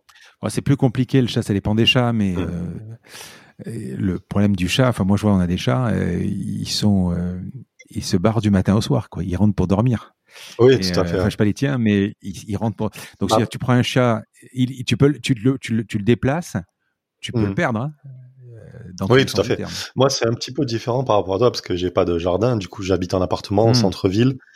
Euh, donc, heureusement, on a un grand appartement, on a deux chats et ils ont de l'espace. Mais les, en fait, les faire aller dans un autre domicile pour une semaine, c'est pour eux, c'est traumatisant. Et eh oui. Donc, c'est plutôt faire venir des gens pour les caresser, pour les nourrir, passer un peu de temps avec eux, leur donner un peu d'amour, parce que c'est des chats qui ont l'habitude d'être chouchoutés tout le temps et qui ont besoin d'une présence humaine en fait. Allez, on va parler de la levée de fonds 2019, c'est bien ça? C'est bien ça. Tu lèves 600 000 euros auprès de Side Capital. Comment ça s'est passé? Euh, Ça a été facile, ça a été galère. Euh, tu, as fait, tu, as fait, plusieurs VC. Euh, tu, comment tu pitches? Ouais, ça a été galère. Je pense comme beaucoup d'autres personnes qui ont vécu ça, ça a été compliqué et je pense que ça a été d'autant plus compliqué que le public des business angels et, et des fonds, c'est surtout un public, euh, enfin, les gens qui travaillent dedans, c'est surtout masculin. Ouais. Et nous, les gens qui comprennent notre service et qui l'utilisent, c'est les femmes. Donc, je me suis pris beaucoup de murs en des gens qui ne comprenaient tout simplement pas l'utilité du service. Mmh. Euh, qui pensaient que ça servait à rien, qui, qui voyaient pas d'avenir là-dedans, alors qu'on avait déjà plus de 100 000 utilisateurs, hein, et que ça tournait, qu'on faisait du chiffre d'affaires, etc. Euh, mais qui étaient simplement pas intéressés par l'idée, parce que aussi eux ont tendance à, aller vers les sujets qui les intéressent plutôt. Et du coup, on a fait vraiment beaucoup de réseaux de business angels. On a fait beaucoup de, fonds. Pour les fonds, concrètement, on n'était pas prêt encore parce qu'on voulait faire une petite levée de fonds et que les fonds, eux, s'intéressent plutôt à, aux levées de fonds qui se font en millions. Nous, on recherchait quelques centaines de milliers. Euh, et puis finalement, on est tombé sur Side Capital, donc via un fonds qui nous a fait une intro à Side Capital, qui nous disait qu'on n'était pas prêt encore pour le fonds, mais que par contre Side Capital donc faisait des levées de fonds euh, d'amorçage, comme ça s'appelle, qui sont mmh. au début de, de l'histoire d'une entreprise, pour vraiment développer le service, euh, commercialiser, etc. Et avec Side Capital, ça s'est très bien passé dès le début parce que c'est ah, c'est donc la, personne qu'on a rencontrée dès le départ, Renaud Guillerme, qui est le fondateur de Side Capital. Lui, ce qui l'intéresse surtout, c'est les chiffres. Et il a vu dans nos chiffres qu'on avait une très très forte croissance, euh, qu'il y avait un marché potentiel qui était très grand, qu'on avait une équipe qui était déjà développée avec toutes les compétences nécessaires. Et c'est ça qui l'intéressait en fait. Mais euh, vous avez pris un cabinet pour le Non, on a tout fait nous-mêmes. Euh, on a discuté avec certains cabinets. On a eu quand même une aide de la région Occitanie euh, qui nous ont fourni un peu de consulting avec un cabinet parisien. on a participé à un événement sur Toulouse aussi qui s'appelle Occitanie Invest, si, je me trompe pas, qui est organisé aussi par la région euh, et qui permet en fait aux startups qui sont en levée de fonds, qui sont dans la région, de rencontrer très rapidement beaucoup de VC, de faire des pitchs devant les VC, les banques, etc. Mais c'était surtout un public de VC, donc qui n'était pas hyper approprié pour nous, parce qu'il n'y avait pas beaucoup de, de, ces VC qui faisaient des levées de fonds d'amorçage. Euh, et donc, ouais, ensuite, on a vraiment, par nous-mêmes, rencontré beaucoup de réseaux de business angels euh, et beaucoup d'autres fonds mais finalement, il y avait assez peu de, de structures qui étaient appropriées à la levée de fonds qu'on voulait faire. Et vous êtes profitable aujourd'hui? On n'est pas encore profitable aujourd'hui. Euh, c'est pas dans notre euh, but premier, là, enfin pour les mois qui viennent, euh, parce qu'on est vraiment en stratégie de croissance. Hmm. Donc tout ce qu'on gagne, on le redépense et on investit beaucoup d'argent pour pouvoir, quand on est profitable, l'être à un niveau qui est bien supérieur à ce qu'on est à l'heure actuelle. Et à quoi vont servir ou à quoi vous ont servi euh, les, la levée de fonds? En premier lieu, au recrutement, parce que mmh. on était trois. Enfin, moi déjà, j'étais pas salarié avant ça. C'était quand ça? C'était c'était quand en, juin 2019. Et du coup, à l'époque, il y avait deux salariés, donc le CTO et c'est la, la dame qui s'occupe du marketing. Mmh. Euh, et donc derrière, on a recruté toutes les autres personnes dont on a parlé tout à l'heure. Mmh. Donc en premier lieu, ça a servi au recrutement, ça a servi au marketing parce que le budget qu'on avait à l'époque n'est pas du tout comparable avec celui qu'on a à l'heure actuelle. Euh, donc on peut développer la communauté beaucoup beaucoup plus vite maintenant. Euh, et ça a servi au côté technique aussi, donc à accélérer les développements, notamment avec les coûts externes aussi, euh, avec ceux qui développent l'application. Donc ça a servi vraiment sur tous les plans. Ça a servi à décrocher d'autres financements parce qu'on a pu faire un effet de levier auprès des banques et de la BPI qui nous ont accordé des prêts. Euh, ça a servi vraiment à tout, vraiment. Et ça a été, en fait, ça a été, en plus de, de l'argent, ce qui est génial avec Side Capital, c'est que c'est un fonds qui a été créé par des entrepreneurs du digital donc ça a été créé, donc, comme je le disais tout à l'heure, par Renaud Guillaume, qui était lui le fondateur de viddressing.com, qui avait été ensuite ah revendu, oui, qui avait été revendu à Le Bon Coin. Ça a été les, parmi les fondateurs de Side Capital, il y a aussi les les trois fondateurs de Blablacar. Il y a Olivier Mathieu de bah, de diverses expériences euh, et qui est aussi le président de France Digital maintenant. Euh, il y a il y a vraiment il y a aussi le fondateur de Showroom Privé. Donc en fait c'était vraiment ça a été créé par les entrepreneurs à succès du digital et en plus de l'argent, ils nous apportent leur expérience et leurs conseils, ce qui nous fait gagner beaucoup de temps et évite beaucoup d'erreurs. Bien sûr. 2020, alors il y a eu, il y a eu évidemment ce, ce, coup de frein. Ça aurait été quoi 2020 euh, sur une, une, année totalement classique? Euh, Une forte progression du chiffre d'affaires, une forte progression du nombre de membres? Les deux. Euh, qu'est-ce qui est plus important déjà pour toi? Alors il y a divers niveaux de ce qui est important pour moi, ce qui va faire notre succès à long terme, c'est le succès des membres sur la plateforme. C'est-à-dire, c'est quand ils s'inscrivent, quand ils prennent un abonnement, est-ce que eux, ils sont satisfaits? Donc, est-ce qu'il y a suffisamment de mise en relation? Est-ce qu'ils trouvent un toutou à chouchouter ou alors est-ce qu'ils trouvent quelqu'un pour s'occuper de leur chien? Euh, Donc, on surveille de très près ceci via différents métriques euh, qu'on a sur la plateforme et via les retours des utilisateurs. Ça, c'est vraiment ce sur quoi on travaille sur le long terme. Euh, parce qu'on est déjà bon là-dessus, mais qu'il y a beaucoup de choses encore à améliorer. Euh, bien entendu, le chiffre d'affaires est hyper important. Donc, pour le succès à long terme, il faut que le MRR, donc c'est qui est notre euh, euh, volume d'abonnements mensuels, le chiffre d'affaires qu'on fait via les abonnements mensuels augmente tous les mois. Mmh. Et on essaie de le faire augmenter de plus en plus vite. Donc ça, c'est vraiment les deux indicateurs clés pour nous la satisfaction des gens sur la plateforme et du côté finance, le MRR. Mais comment, par exemple, est-ce que tu as, tu as donc un nombre euh, d'emprunteurs, un nombre de mètres, en fonction de la, position géographique, peut-être en Lozère, tu vas peut-être pas avoir assez de l'un ou de l'autre, et à Paris, tu vas avoir une, une, une trop de l'un et pas assez de l'autre, ou, l'inverse. Tu peux bloquer euh, à un moment euh, des inscriptions? On bloque pas les inscriptions, mais par contre, ce qu'on sait faire maintenant, c'est avoir des publicités qui vont déclencher des réponses euh, soit de l'un, soit de l'autre. Donc, c'est-à-dire si par exemple à Paris, on juge qu'il y a pas assez de propriétaires de chiens vis-à-vis des emprunteurs dans notre base de membres, hmm. on va pouvoir euh, mettre plus de budget sur les publicités auxquelles les propriétaires de chiens répondent mieux. Mais les publicités quoi, de l'emailing ou euh, quel levier tu, peux utiliser? Facebook, Google, tous les leviers dont on a parlé précédemment. Et, ça, et ça répond bien? Absolument, oui. ouais. On maîtrise euh, très précisément nos coûts d'acquisition par membre, hmm. euh, que ce soit pour les propriétaires de chiens ou pour les emprunteurs. Et on a une certaine maîtrise aussi de quelles sont les publicités qui vont déclencher des membres emprunteurs ou des membres propriétaires. Et donc, euh, l'international, c'est dans les, dans les clous? C'est dans les projets, effectivement. On avait imaginé le faire d'ici la fin de cette année, mais bon, on va voir comment ça se passe avec la crise. Hmm. Euh, et le... francophone d'abord ou Oui, parce qu'on on a déjà une certaine présence en Belgique, en Suisse, euh, donc on va d'abord attaquer ça. Mais aussi, on n'a pas de présomption en fait sur quel pays on va faire. On va, bon, on a deux idées de comment décider. La première, c'est voir tous les géants de cette industrie de, de l'animal de compagnie, où est-ce qu'eux ils sont? Et où est-ce qu'ils font le plus d'activités, parce que ça nous permettra de, voir qu'il y a un marché dans ces endroits-là, et d'autre part, tester, parce qu'on a, a une plateforme digitale, donc on peut facilement créer des landing pages dans différents pays, avec différents langages, commencer à faire un petit peu de publicité sans trop dépenser, voir où ça accroche le mieux, et ensuite décider, bah, c'est là qu'on va aller. Allez, dernière question avant, le, avant les questions personnelles. C'est quoi le coup d'après? Tu as une idée?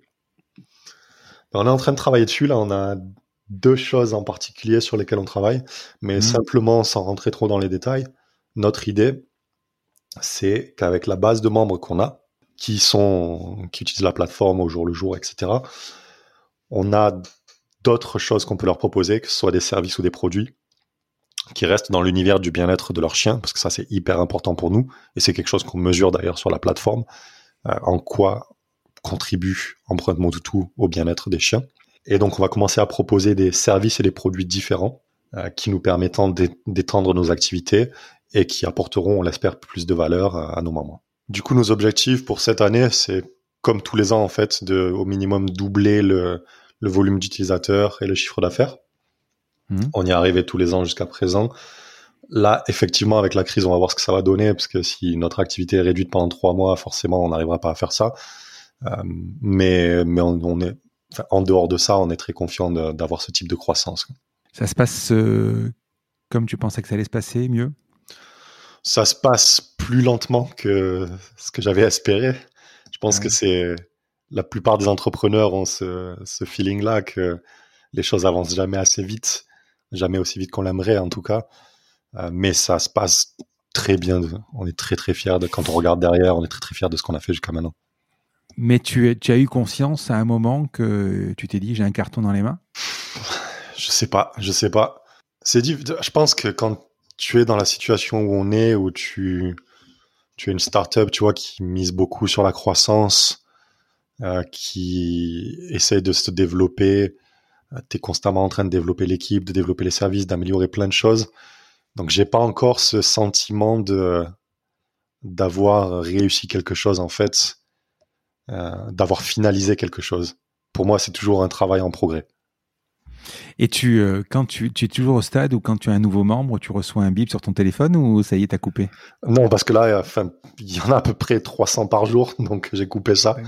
Ouais. Au euh, début, c'est au début c'est super quoi. Au début, c'est génial, oui. mais je garde quand même l'œil très très près tous les jours sur les statistiques des nouveaux membres, des nouveaux abonnements, etc. C'est, enfin, mon moral évolue avec ça en fait parfois. J'arrive de plus en plus à m'en détacher, mais c'est vrai qu'au départ, quand, quand on est entrepreneur, c'est Si on a une bonne journée dans les statistiques, on est hyper content. Si on a une mauvaise, c'est l'horreur. Allez, on va passer aux questions perso. Tu prends le temps de vivre ou tu bosses comme un malade? Alors, bah, pour les. Ça fait à peu près six mois que je prends le temps de vivre. Donc, avant ça, c'était impossible. Qu'est-ce que tu appelles le temps de vivre? Bah, C'est de faire du sport ou de passer un week-end sans travailler, par exemple. Ça m'arrive maintenant, tu vois. Hmm. Euh, de pas travailler tous les soirs jusqu'à 22 heures. Euh, de faire d'autres activités, de sortir plus, etc. Et ça, concrètement, c'est depuis que j'ai une équipe autour de moi. Avant, c'était pas possible. Quand on était trois dans l'entreprise, il fallait tout faire tout le temps. Il n'y avait pas d'autre choix. Maintenant, heureusement, j'ai une équipe de 10 personnes sur laquelle je peux m'appuyer, euh, qui, pour la plupart, dans leur domaine, sont bien meilleurs que moi, je ne le serais à leur place, euh, en qui je fais entièrement confiance. Et ça, c'est, c'est d'une part apaisant euh, pour, pour soi, mais ça libère du temps aussi. C'est quoi ton organisation dans la semaine ou dans la journée? Tu as des jours précis ou Alors, c'est plutôt une organisation par journée, oui. pour le lundi, par exemple, c'est la journée où je passe énormément de temps avec l'équipe. Donc, je fais les points avec tout le monde un par un comment s'est passé la semaine précédente, euh, comment toi ça va dans l'entreprise, etc. Euh, qu'est-ce qu'on fait pour cette semaine, où on en est par rapport à nos objectifs à long terme? Donc on prend beaucoup beaucoup de temps pour discuter lors de cette journée-là. Ensuite, après, c'est vraiment hyper variable. Donc, il y a des semaines que je vais passer à Paris, par exemple, pour essayer de développer le B2B comme on le fait en ce moment. Euh, il y a des semaines où je vais travailler sur un sujet finance, par exemple. Euh, d'autres semaines où je vais être à fond sur le développement de produits et travailler de très près avec l'équipe là-dessus.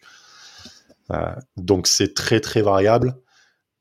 Et il y a constamment aussi ce, bah, ce besoin d'être présent avec l'équipe, de répondre à leurs questions toute la journée euh, pour les aider à avancer sur les sujets où ils ont besoin de moi.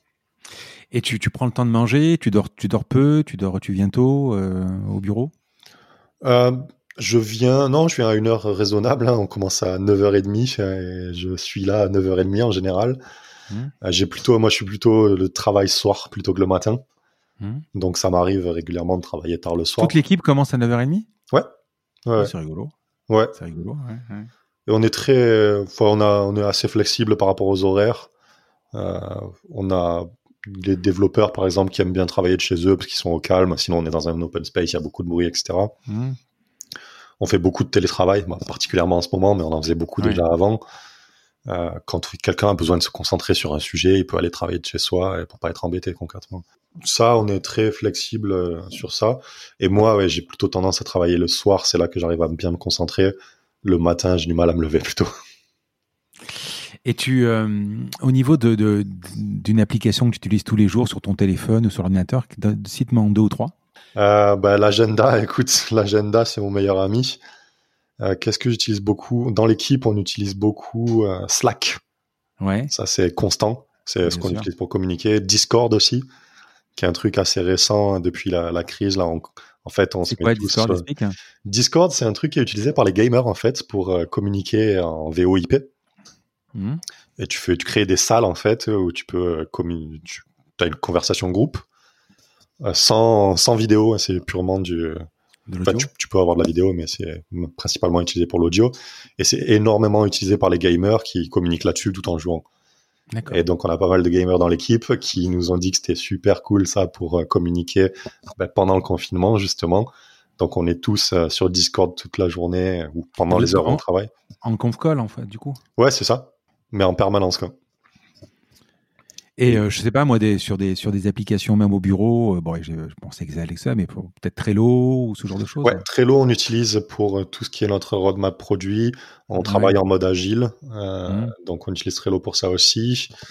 Bah, si je regarde sur mon ordinateur là les principaux trucs que j'utilise, moi c'est Google Analytics, c'est Mixpanel, c'est Stripe qui me permet de suivre les ventes.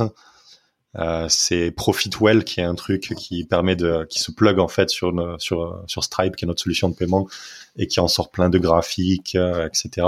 qui permet de faciliter l'analyse des informations. Ben, il y a iPadzat qui est une appli française, une startup qui permet en fait de faire du alors, je sais pas si l'expliquerait bien, mais c'est du regroupement bancaire. Donc, c'est-à-dire ah que tu prends les, en photo tous les, les reçus, etc et ça les envoie directement, ça les rapproche avec la, ton compte. Donc ça, j'utilise beaucoup. Euh, et ensuite, bah, Spotify ouais. qui m'aide à travailler. Euh, mais après, j'utilise pas énormément. J'ai toujours mon ordinateur avec moi, si tu veux. C'est un petit laptop et j'utilise plus du coup mon ordinateur pour travailler que, que le, téléphone. Est-ce que tu as des mentors? Oui, absolument. Dis-moi. Ah bah, D'une part, Renault hein, de Side Capital.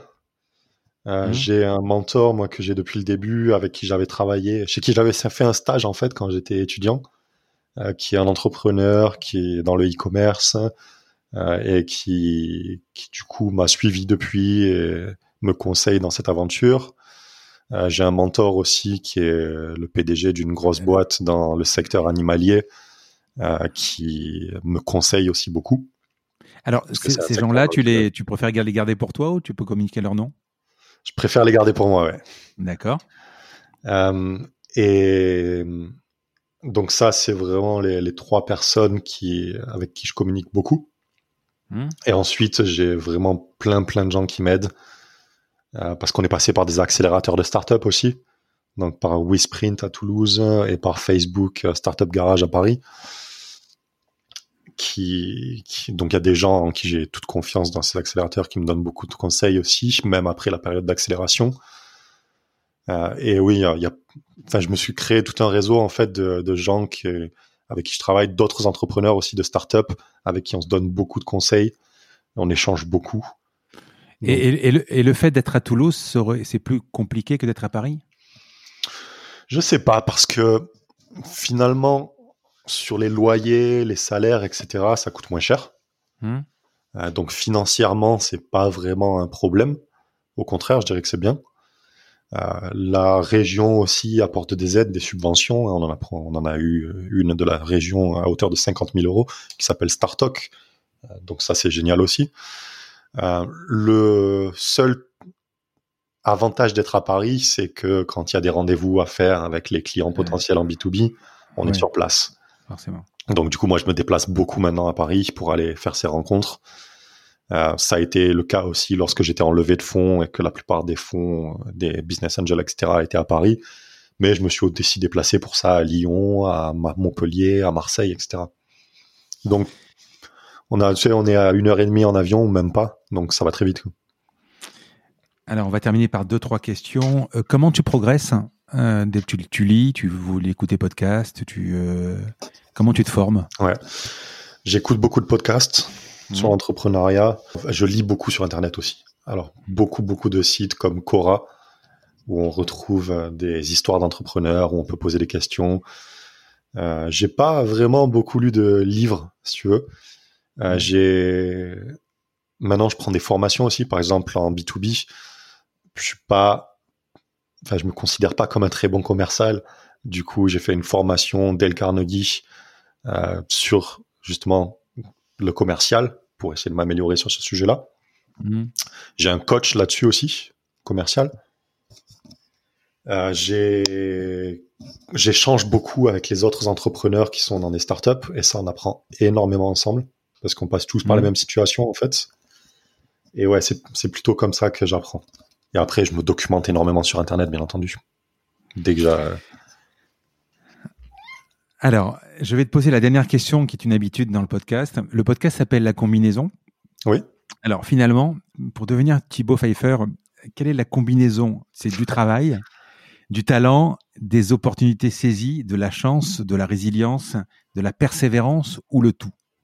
Bah, C'est un petit peu le tout. Il ne faut pas, faut pas sous-estimer la chance. Je pense qu'il y en a il y a un énorme rôle de la chance là-dedans parce que faut pas se le cacher pour créer une startup. Il faut venir d'un milieu qui où on n'est pas en besoin financier, sinon c'est très très compliqué. Euh, il faut avoir la chance de tomber sur les bonnes personnes au bon moment aussi, qui vont nous donner les bons conseils. Il faut avoir la chance de tomber sur les bons investisseurs, etc. Donc cette chance, on se la crée d'une certaine manière mais on est de base dans un milieu qui nous accepte, qui, qui nous tend la main, euh, parce qu'on fait partie déjà de ce milieu, en fait. Euh, donc, faut pas sous-estimer. Moi, je sous-estime pas du tout la chance que j'ai d'avoir eu des parents aussi qui ont permis de, de me donner un peu d'argent quand j'ai commencé. C'était pas grand-chose, mais ça a aidé. donc il y a ça, il y a les étapes par lesquelles je suis passé. En fait, dans ma formation initiale du, marketing, j'ai un master en marketing digital, donc ça m'a énormément aidé là-dessus. Mes expériences de travail qui ont été en marketing digital, en publicité, même en gestion de projets digitaux, de sites internet, d'applications, etc. Bah, j'avais beaucoup des cartes en main pour démarrer cette activité. Euh, et après, c'est une question d'affinité aussi, parce que je me suis intéressé à tout ça. J'ai appris tout ça, beaucoup de choses par moi-même, euh, tout au long de ma carrière précédemment, et puis même quand j'étais quand j'étais jeune, quand j'étais adolescent, je commençais à coder des sites, etc. Donc il y a, y a, une question d'affinité et ce qu'on aime faire. Et quand on aime le faire, on, on développe ses capacités là-dessus. Donc je pense qu'il y a un peu tout, tout ça qui qui fait que qu'on en est là à l'heure actuelle. C'est, je pense pas avoir un talent particulier, tu vois. C'est plus tout ce que j'ai appris qui me sert maintenant. Comment on te contacte si on veut te contacter par le site?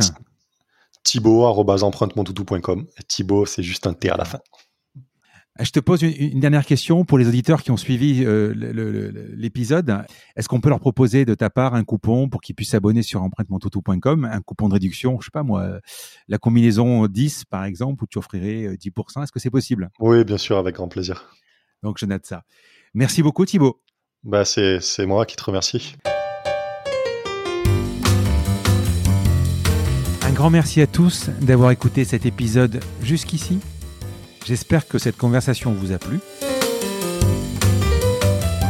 Parlez de ce podcast à vos amis ou à vos collègues de bureau, partagez-le le plus possible. Abonnez-vous en cliquant sur le petit bouton s'abonner dans votre application mobile ou sur euh, votre ordinateur.